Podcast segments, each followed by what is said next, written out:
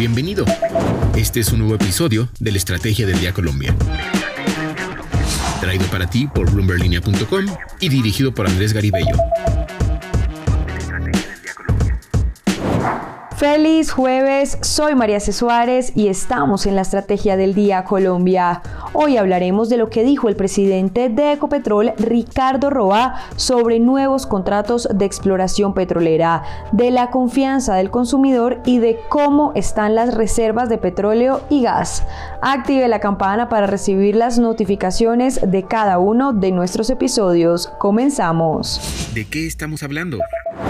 Ecopetrol abre la puerta a la firma de nuevos contratos de exploración petrolera. Durante la conferencia de resultados del primer trimestre del año, el presidente de la petrolera estatal colombiana, Ricardo Roa, aseguró que considera oportuno que haya más contratos de exploración petrolera. Escuchemos sus palabras. No es cierto que el presidente actual de Ecopetrol haya dicho que no firmará nuevos contratos de búsqueda y exploración. Ojalá hayan más y ojalá sigan habiendo rondas porque es lo que le da la estabilidad en el largo plazo a una empresa petrolera. El incremento de sus reservas y para incrementar sus reservas hay que tener áreas para explorar y buscar gas. Lo que sí he dicho es que con los contratos existentes vamos a tener el gran reto de hacer una mayor eficiencia y una mayor efectividad en esa búsqueda de gas. Hoy tenemos prácticamente 48 contratos de exploración disponibles, habilitados para profundizar y hacer una mayor agresividad en la búsqueda de petróleo y gas en el marco de los mismos. Y también tenemos y hemos identificado oportunidades en 30 contratos actuales de explotación, dentro de los que podemos y vamos advirtiendo posibilidad de nuevos hallazgos para incremento de las reservas.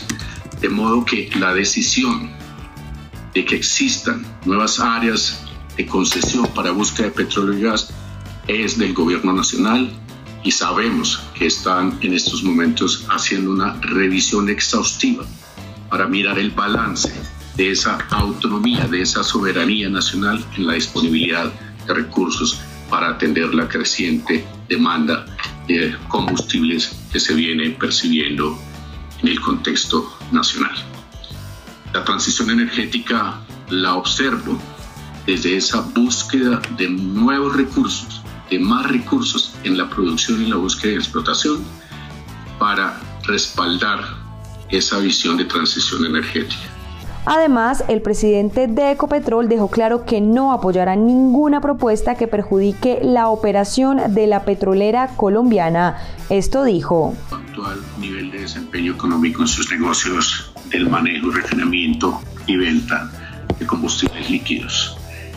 Si hay lugar a una revisión, daremos todo el apoyo desde Ecopetrol a efectos de, de, que el gobierno nacional en cabeza del Ministerio de Minas y Energía y de Hacienda y todas las entidades relacionadas con esta definición tengan absoluta claridad de cuál es ese balance y esa estructuración de costos y de gastos en la conformación de precio al usuario final.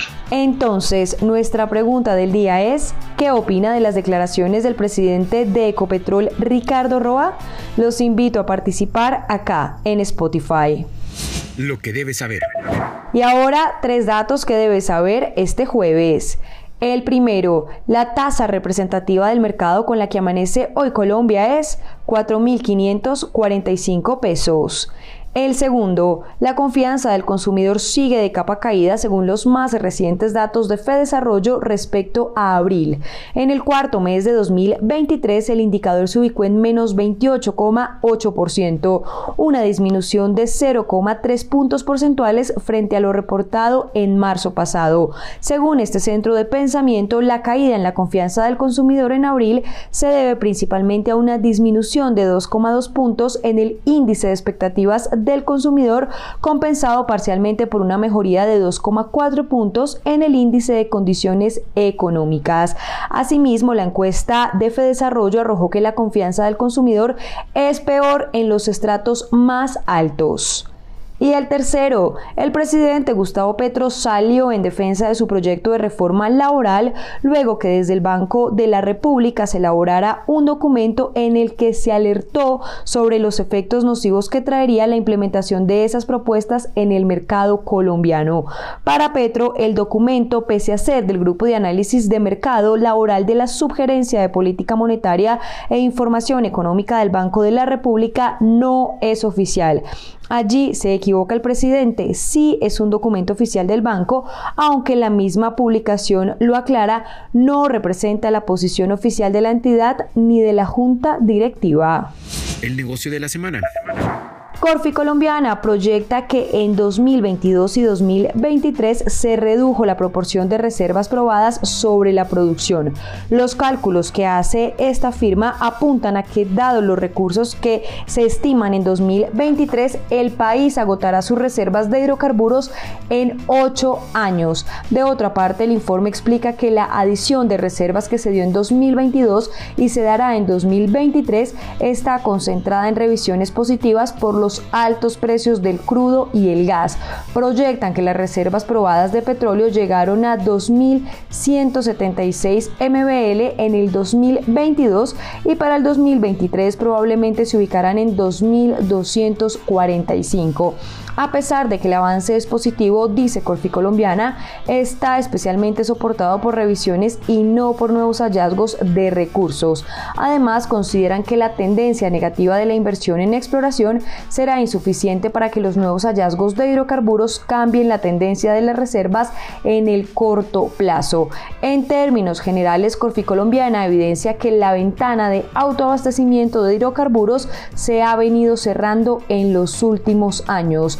De hecho, el indicador de reservas como proporción de la producción anual, dice esta firma, pasó de 8,1 a 7,6 años entre 2009 y 2021 en el caso del Recuerden seguir este podcast y activar la campana para recibir las notificaciones de cada episodio y así estar al tanto de lo que pasa con la economía y los negocios. Los invito también a que visiten bloomberlinia.com donde pueden ampliar cada uno de los temas que tratamos hoy.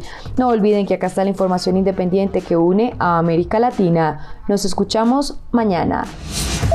Esta fue la Estrategia del Día Colombia